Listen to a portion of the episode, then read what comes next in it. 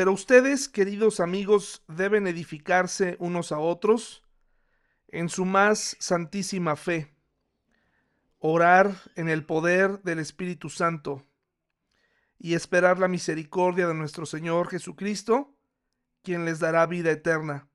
De esta manera se mantendrán seguros en el amor de Dios.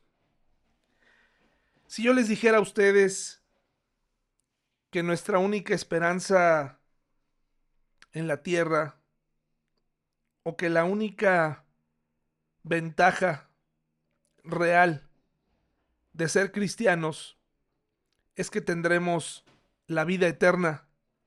¿Se les hace poco? Sabemos que la vida cristiana tiene eh, sus problemas. Vivimos en un mundo caído, en un mundo complicado.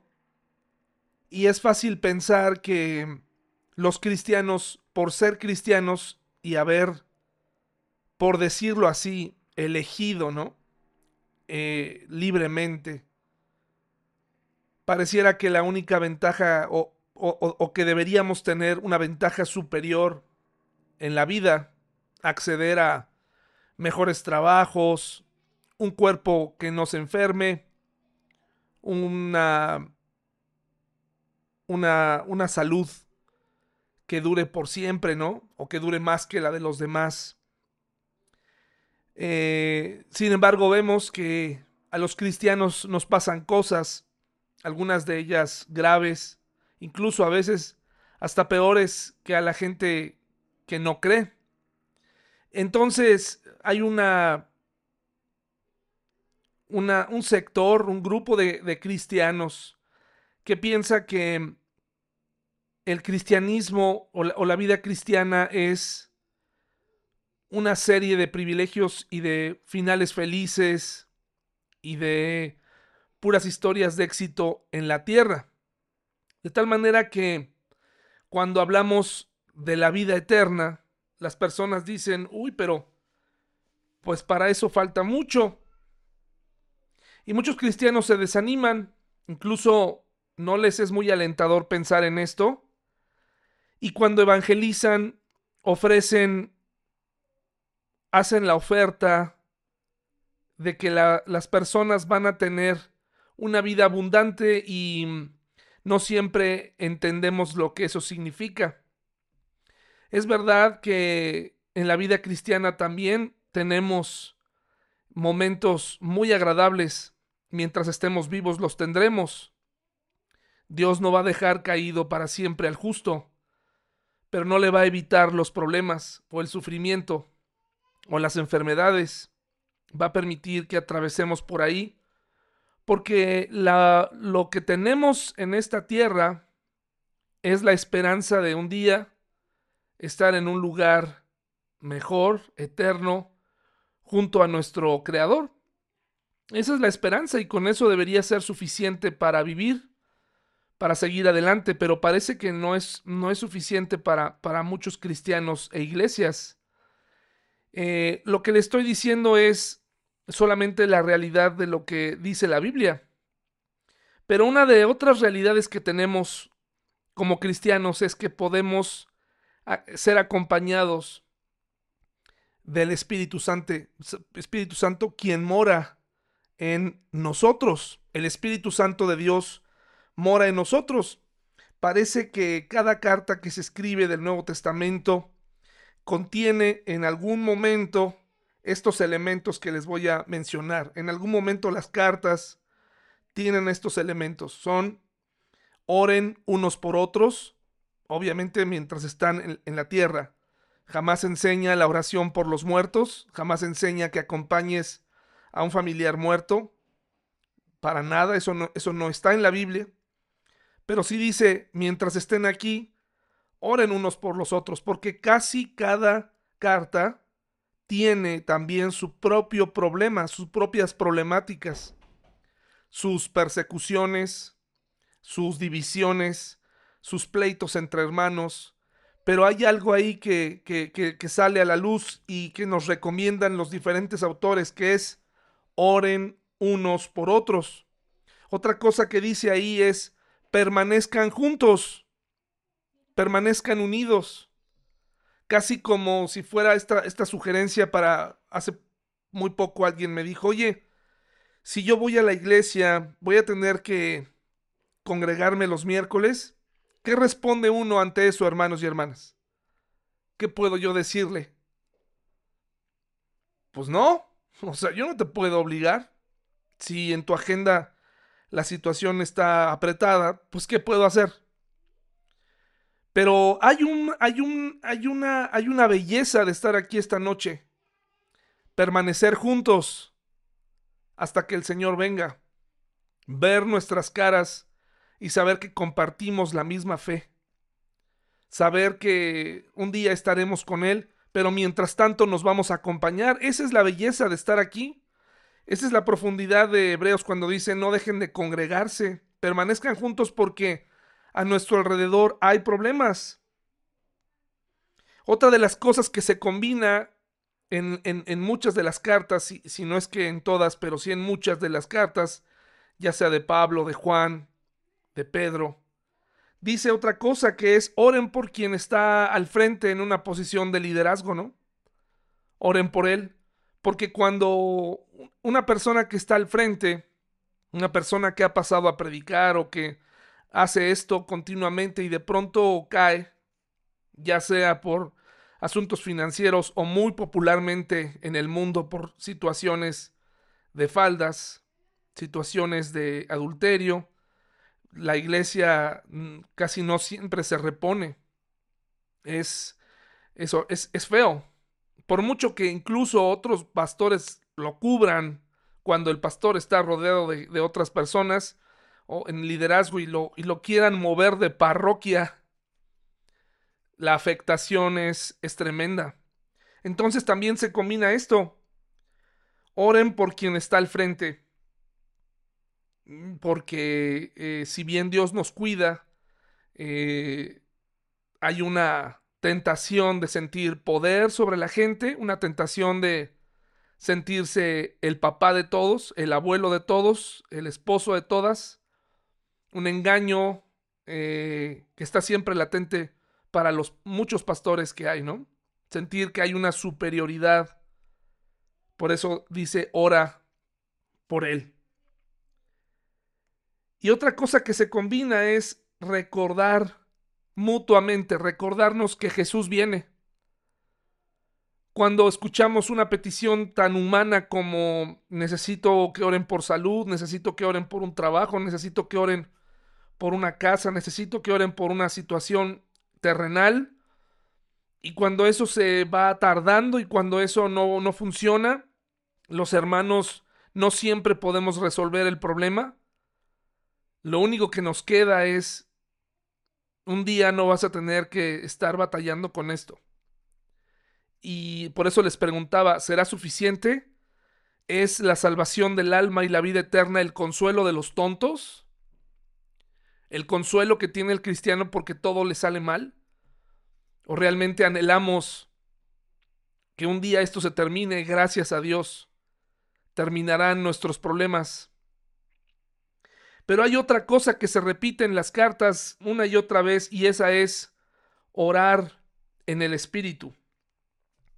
Y tal vez están esperando que hoy les enseñe algo en la Biblia desconocido, algo excepcional, algo que incluso muchos pastores ven o identifican y que tratan de fundamentar, ver algo que en realidad la Biblia no enseña. Un poder especial una fuerza especial, una oración especial que atraiga al Espíritu Santo y que sacuda nuestra vida, ¿no? Que de pronto e, esta, esta parece fuerza, porque el Espíritu Santo no es una fuerza, pero muchos así lo usan, personas que señalando envían el Espíritu Santo, que en un momento de trance empiezan a sacar palabras que ellos le llaman lenguas o que están siendo bautizados por el Espíritu Santo. Y es la doctrina del Espíritu Santo tal vez la más mal entendida, la más malinterpretada, pero es esa doctrina en la que muchos cristianos se toman para sentir que lo que creen tiene una validez, que tiene un poder especial, que tiene algo ahí, ¿no? Eh, algo, algo sensacional, algo... Eh, y, no estoy diciendo que el Espíritu Santo no pueda hacer milagros. Lo que estoy diciendo es que no es eh, exactamente como algunas denominaciones lo describen. Claro que el Espíritu Santo cuando lo dejamos actuar en nuestra vida puede hacer cosas maravillosas, pero también el Espíritu Santo puede ser apagado porque vivimos una vida de pecado y ahí se acabó. Ahí se acabó, hermanos y hermanas, se acabó el gozo, se acabó el fruto, se acabó la paciencia, porque pues todo eso se, apaga. Hay cristianos que están como muertos vivientes, atorados en sus problemas y sus resentimientos y sus mismas situaciones como casi como un loco que le da la vuelta al mismo problema siempre. Y eso se debe a que el Espíritu Santo está apagado dentro de él porque la vida eh, se está apagado al Espíritu.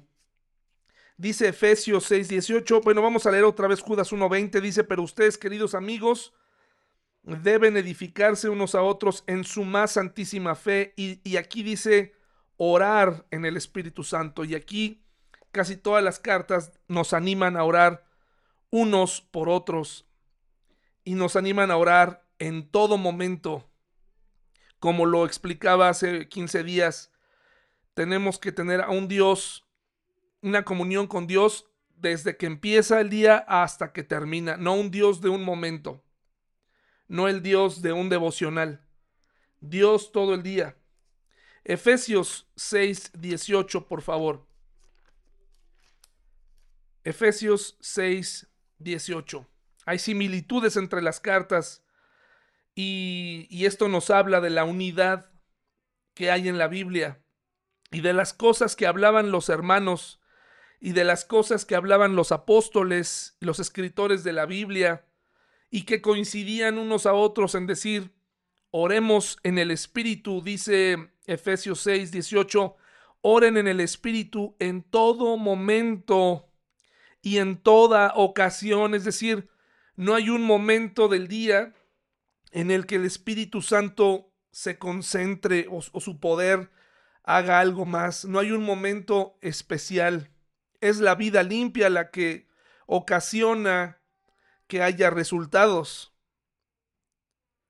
Dice, oren en, en, el Espíritu en todo momento y en toda ocasión. Y pareciera el cristiano que quiere ver algo que la Biblia no dice, pensará que cuando pedimos que, cuando nos piden que oremos en el Espíritu es invocar la fuerza, hacer un conjuro, pedirle a Dios que descienda con poder y haga algo, mueva un objeto, nos haga entrar en una especie de trance, hacerse, hacernos sentir que, que hay un poder ahí porque a veces nuestra vida espiritual está completamente apagada y cuando la Biblia nos recomienda esto de orar en el Espíritu, a lo mejor incluso los que escuchamos de lejos que hay personas que experimentan ciertas cosas en su iglesia los domingos, porque yo no he sabido jamás de alguien que en su casa comience con estas manifestaciones atribuidas al Espíritu Santo y con su familia. Esto solamente ocurre en el templo cuando las cámaras están grabando, cuando eh, la gente está congregada miles de personas son impulsadas juntas a sentir algo que no necesariamente es el Espíritu Santo. Empiezan a llorar, empiezan a tirarse. Y cuando la Biblia dice oren en el Espíritu, muchas personas dicen, ahí está, esto por eso lo hacemos. Estamos orando en el Espíritu, por eso tenemos estas manifestaciones. Pero hoy vamos a aprender qué cosa significa orar en el Espíritu. Espero no decepcionarlos porque esto puede cambiar su vida para siempre. Dice, oren en el Espíritu en todo momento y en toda ocasión, manténganse alerta y sean persistentes en sus oraciones por todos los creyentes en todas partes. Versículo 19, y oren también por mí, dice Pablo. Pídanle a Dios que me dé las palabras adecuadas para poder explicar con valor su ministerio su misterioso plan, que la buena noticia es para judíos y gentiles, por igual. Vayamos a Gálatas 6:10, por favor. Ahí mismo. Gálatas 6:10.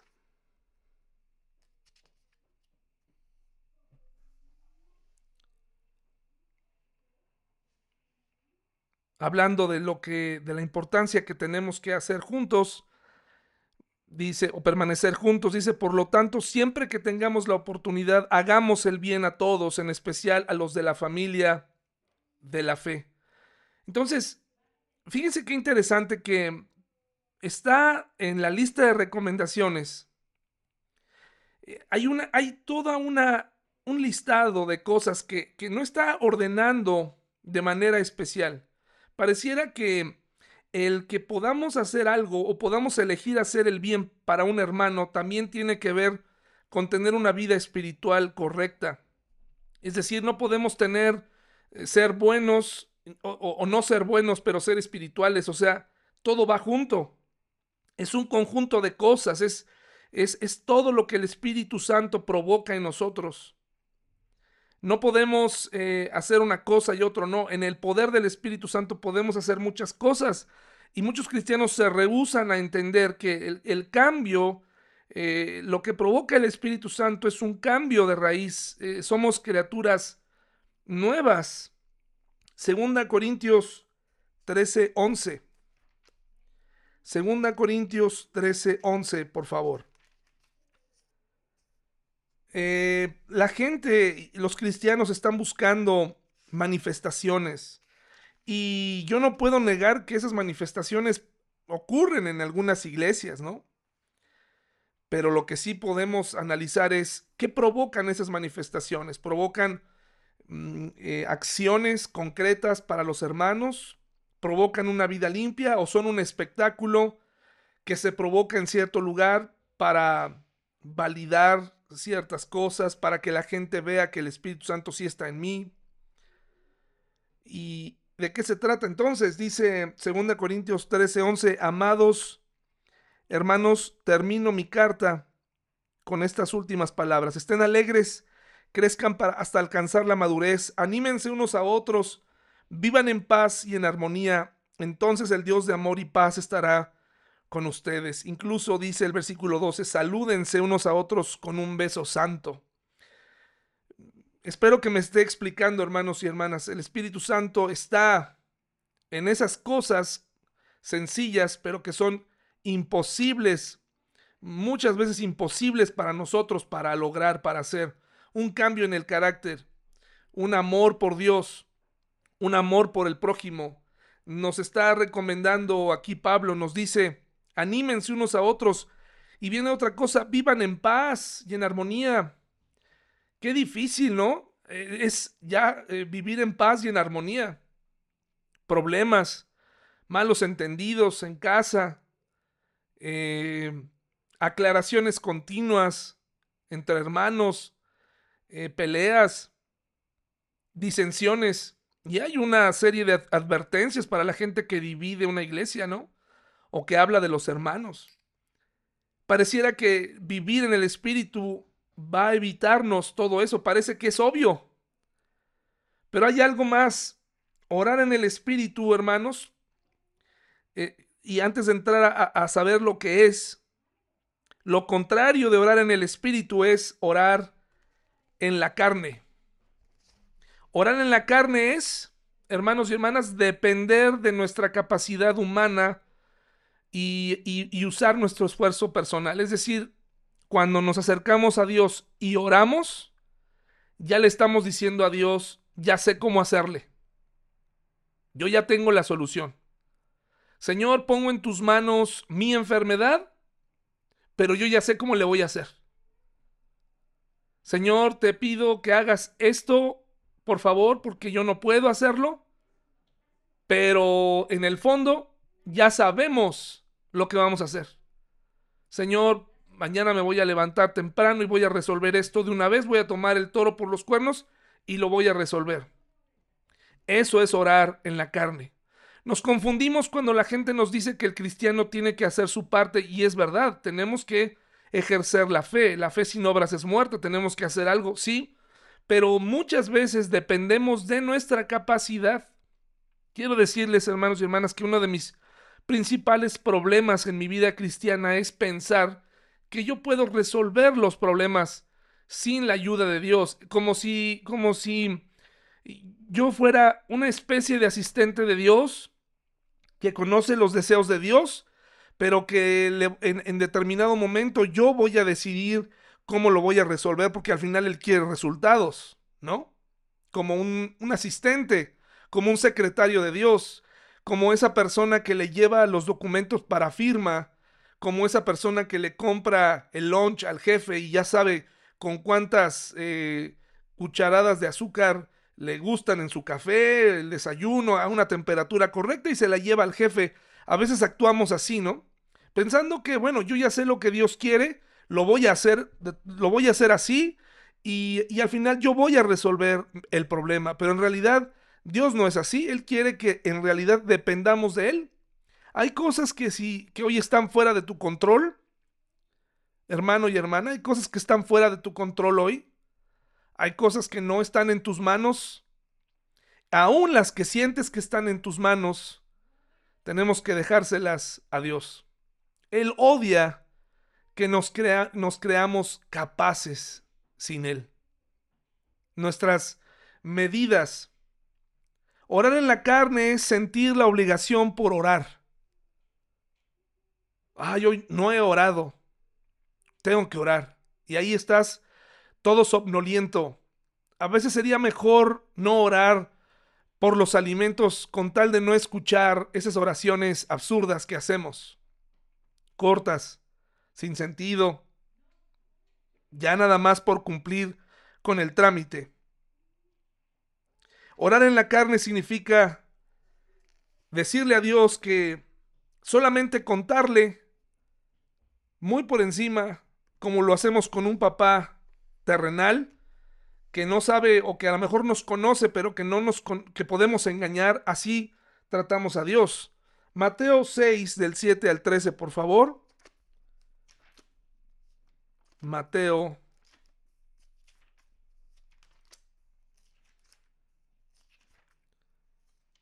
Mateo 6 del 7 al 13.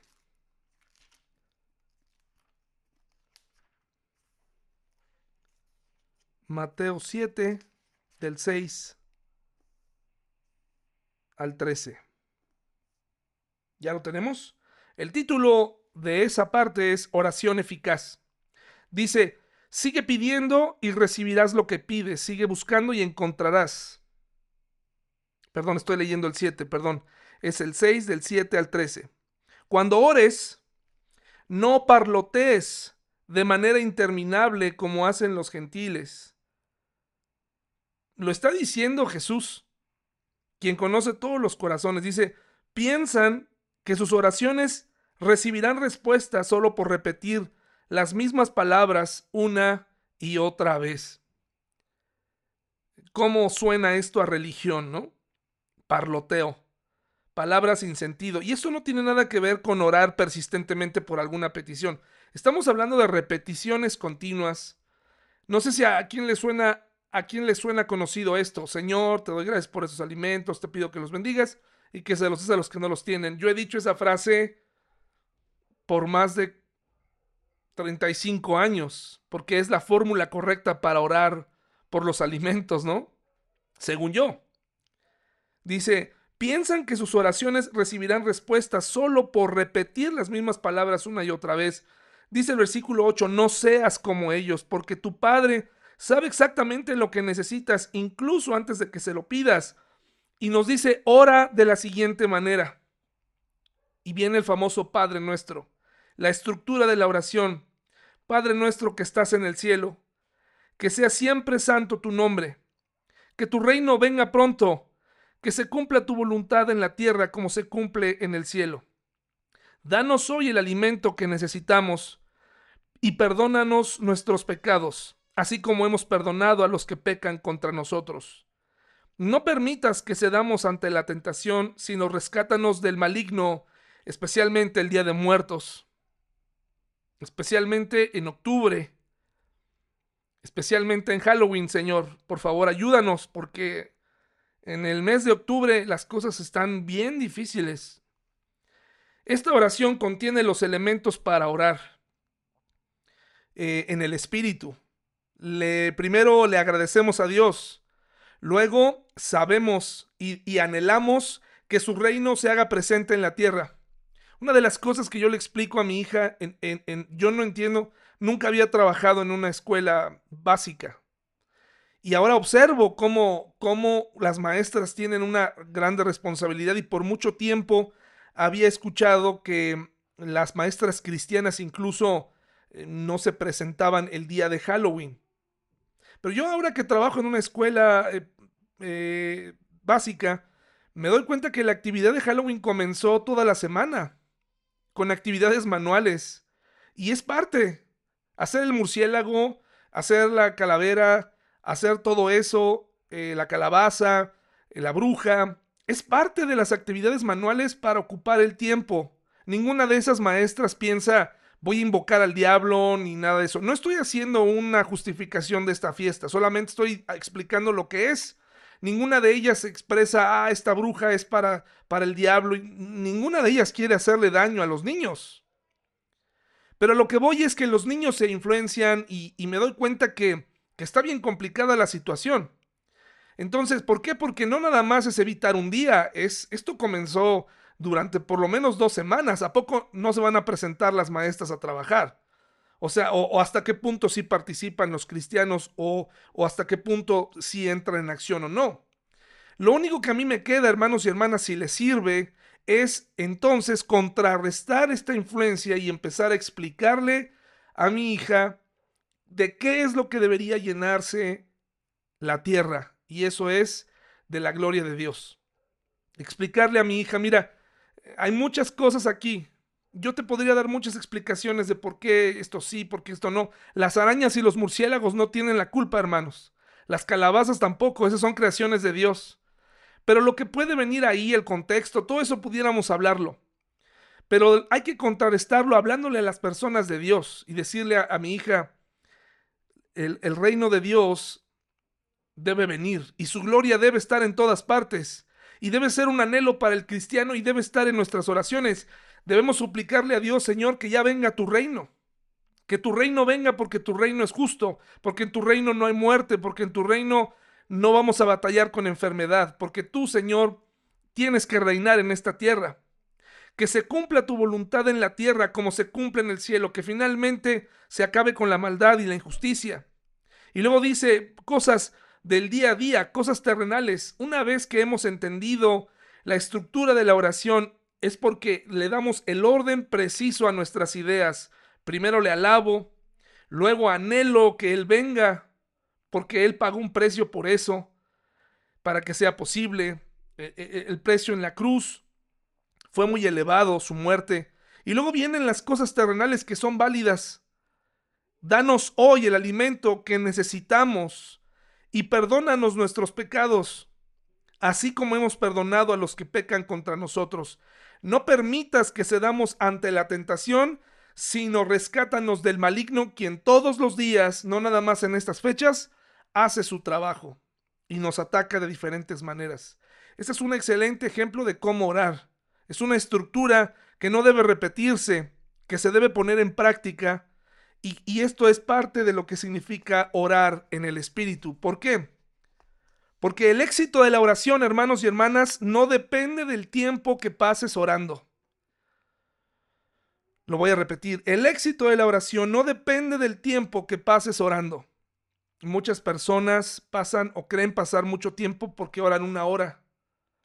Pero si no tienes esta estructura en tu corazón, si realmente no le estás pidiendo a Dios estas cosas, si tu mente está solamente enfocada en el tiempo, no estás orando en el espíritu. Estás orando para ti. Estás orando para cumplir la cuota diaria de religión. Hoy oré una hora. Hoy oré media hora. Hoy oré, llevo todo el día orando eh, aquí sentado, ¿no?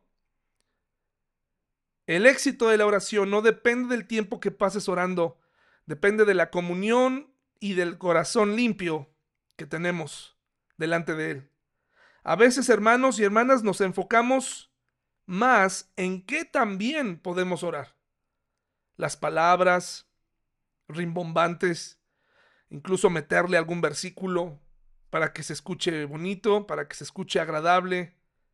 Nos enfocamos en estos momentos en, cómo sueno, cómo me escucho, estoy concentrado en, en mi voz, en mis lágrimas, en mi dolor, no en mi incapacidad, no en su poder, estoy concentrado en mí, en mi dicción, incluso en la doctrina, en no decir cosas que a Dios le vayan a enfadar al decírselas. Es la fórmula religiosa. El Padre Nuestro nos habla de esta estructura que Jesús les recomienda, les dice, para un grupo de personas que no creo que haya sido la primera vez que levantaban una oración, pero que querían hacerlo correctamente y dice, prácticamente nos está dando una estructura, pero nos está diciendo que analicemos la intención del corazón, qué hay en nuestro corazón para orar. Ninguno de nosotros se levanta en la mañana, o al menos a lo mejor tú sí, pero yo no. Yo no le digo, al, yo no le digo a Dios, Señor, líbrame del enemigo. Líbrame de, sus, de, las tentaciones. Y debería hacerlo porque cuando sales, estás lleno de tentaciones. El Señor Jesucristo no agregó esa parte nada más porque sí. Él nos conoce.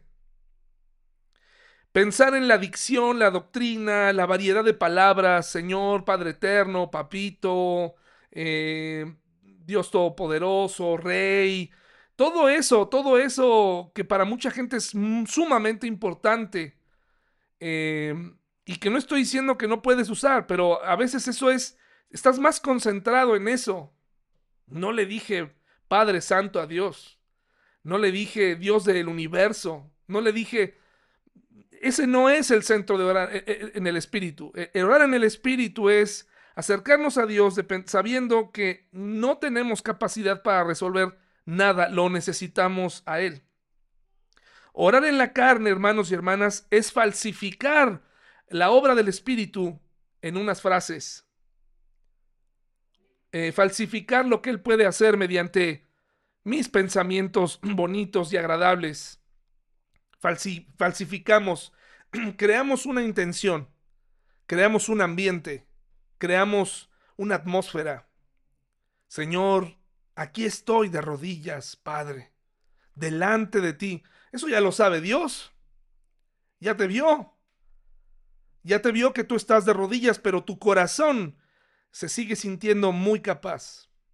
Entonces, como, como habrán podido notar, Orar en el Espíritu significa admitir nuestra incapacidad. Pedirle a Dios que realmente obre. Pedirle a Dios, Señor, si hay algo en mi vida que está impidiendo que escuches mis oraciones, yo no soy capaz.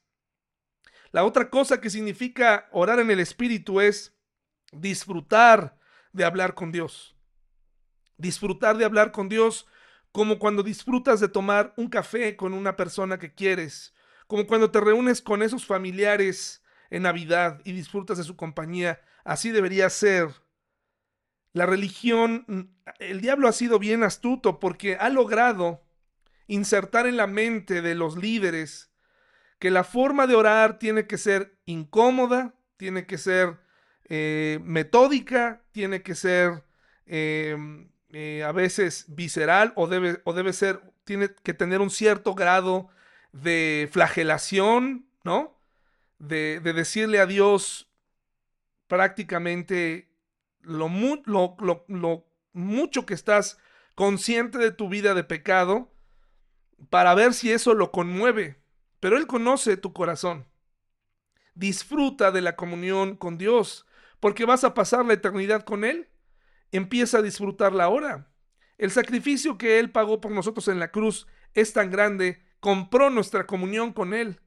Tienes acceso al Rey de Reyes, tienes acceso al Padre Eterno, tienes acceso a Él.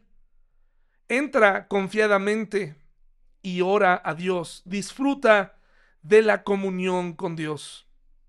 No permitas que las reglas eh, religiosas El, el pensar en que, bueno, es que mi devocional, que parece ser una buena actividad, termina reemplazando el andar con Dios en el día, en todo momento, un pensamiento hacia Dios, un, agradecimiento por todo lo que sucede, que termina por salir y reflejar el amor, el gozo, el poderle decir a la gente, e, está fuera de mis manos, mi vida está fuera de mis manos, está en sus manos realmente.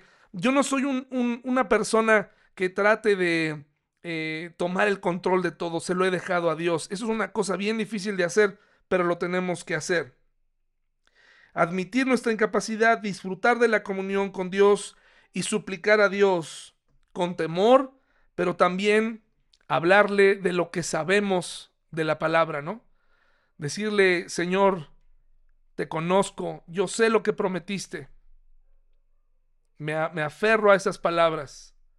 Me aferro a lo que tú prometiste y para eso es necesario eh, eh, pues conocer la Biblia y saber qué prometió y qué no prometió. Por eso mucha gente se desanima, mucha gente ya no ora, mucha gente le dan flojera los miércoles en la tarde por este detalle. Es que estoy cansado mentalmente y el domingo pues ya tuve el sábado para descansar, ya, ya. Ahorita pues cómo llegar el, el miércoles. Ese es el momento justamente aprender a disfrutar de la comunión con Dios, de la comunión con los hermanos, de este momento que, que mañana pudiera terminar. Ya la pandemia nos enseñó que las, cosas pueden cambiar. ¿Qué pasaría si la tecnología falla? ¿Qué pasaría si, si no pudiéramos reunirnos nuevamente? Otro impulso, hermanos, otra cosa que es orar en el Espíritu es no apagar el impulso por orar por las situaciones que vienen a la vida. Imagínate que tú tienes una situación y dices, en este momento no puedo orar porque estoy trabajando, estoy manejando, pero tengo un impulso por orar y voy a esperar a mi devocional porque en esa hora yo mismo lo llegué a enseñar. Dios me está esperando a las nueve de la noche en punto y lo dejé plantado porque tenía muchas cosas eh, y no llegué a la cita. Pero ¿por qué? O sea, puedes orar con Él todo el día. Estar en comunión con Él. La historia de un hombre que era muy apegado a la oración, un matrimonio que era muy, muy apegado a la oración nos, cuenta la historia de un día que regresaba de dar una conferencia, eh, viajaba por la carretera, venía, venía de noche manejando y se quedaba casi dormido, a punto de quedarse dormido. No sé si le ha pasado eso alguna vez. Es una losa pesada, te pega en los ojos, se te van bajando las fuerzas y por mucho que quieres, te quedas dormido. Vas, vas batallando, ¿no? Con eso. Te pegas en la cara. Si traes algún acompañante, pues ya le hiciste, al menos te platica, pero aún así no puedes evitar querer quedarte dormido. Yo fui imprudente en algunos momentos atravesando desde Morelos la Ciudad de México con unos acompañantes de un campamento. Regresábamos muy tarde en la madrugada. Llegó el momento en donde les pedía a las, a las personas que venían conmigo que me jalaran el cabello porque me estaba durmiendo. Eh, cosas que uno hace, ¿no? Pues este hombre que regresaba de su trabajo eh, se estaba quedando dormido. Cuando se dio cuenta, hermanos y hermanas, este hombre ya estaba estacionado afuera de su casa. Él dice, no recuerdo cómo llegué, no recuerdo qué me trajo hasta aquí, yo ya estaba estacionado en mi casa. Cuando entra, se encuentra a su esposa despierta y le pregunta, oye, ¿qué haces despierta? Y dice, sentí un impulso muy fuerte por orar por ti. 4.30 de la madrugada, sentí un impulso fuerte por orar por ti. ¿No les ha pasado que algunas personas sueñan a otras y les llaman para decirle, oye, soñé, soñé contigo? Bueno, no necesariamente Dios nos va a hablar a través del sueño, ¿no? A veces queremos estar en comunicación con alguien, viene a nuestra mente y anoche soñé esto, ¿no? Y, por eso te llamo. No necesariamente, pero hay momentos, estoy seguro que cada uno de nosotros lo ha vivido, tienes la necesidad de orar. No te detengas, ora por esa persona. Dice este autor, la oración de mi esposa me salvó la vida. Al hablar dijeron, justamente a más o menos esa hora me estaba quedando dormido. Y le dice a su esposa, tu oración me trajo a casa.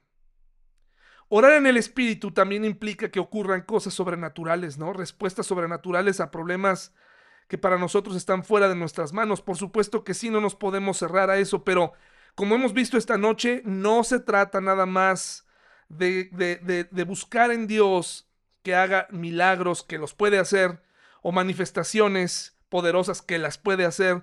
Lo que Él está pidiendo es obediencia, está pidiendo comunión, está pidiendo que seamos honestos, que llevemos vidas que le agradan, que una vida en el Espíritu, una oración en el Espíritu va acompañada de una vida en el Espíritu. No podemos pedirle a Dios, Señor, eh, voy a orar fervientemente, pero soy una persona totalmente inmoral.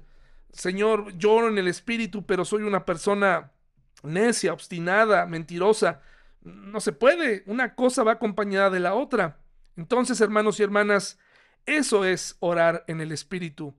Va acompañado de una comunión. Y si Dios en tu oración en el Espíritu decide darte una manifestación de su poder, que así sea.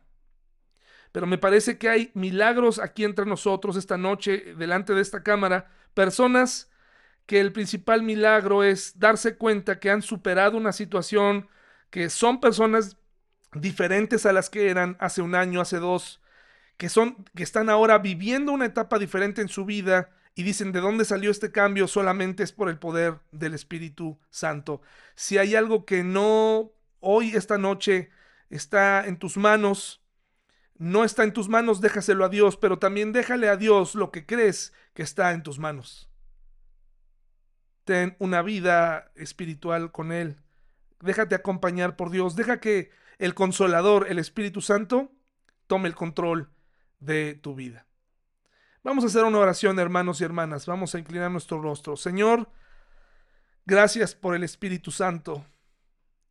Ayúdanos, por favor, llénanos de ti. Que no nos preocupe las formas, Señor, tanto como el fondo. Que podamos examinar nuestra vida, nuestro corazón. Señor, ayúdanos a cambiar, a derribar las fórmulas que nos dejan lejos de ti. Ayúdanos a reconocer que no somos capaces. Te necesitamos todos los días, a todas horas. Señor, ayúdanos a confiar en tus promesas, que la vida eterna sea suficiente. Que no importe que nos quedemos sin nada, la vida eterna sea suficiente. Y saber todo lo que implicó el poder haber accedido a ella gracias a tu Hijo. Nos ponemos en tus manos en el nombre de Jesús. Amén.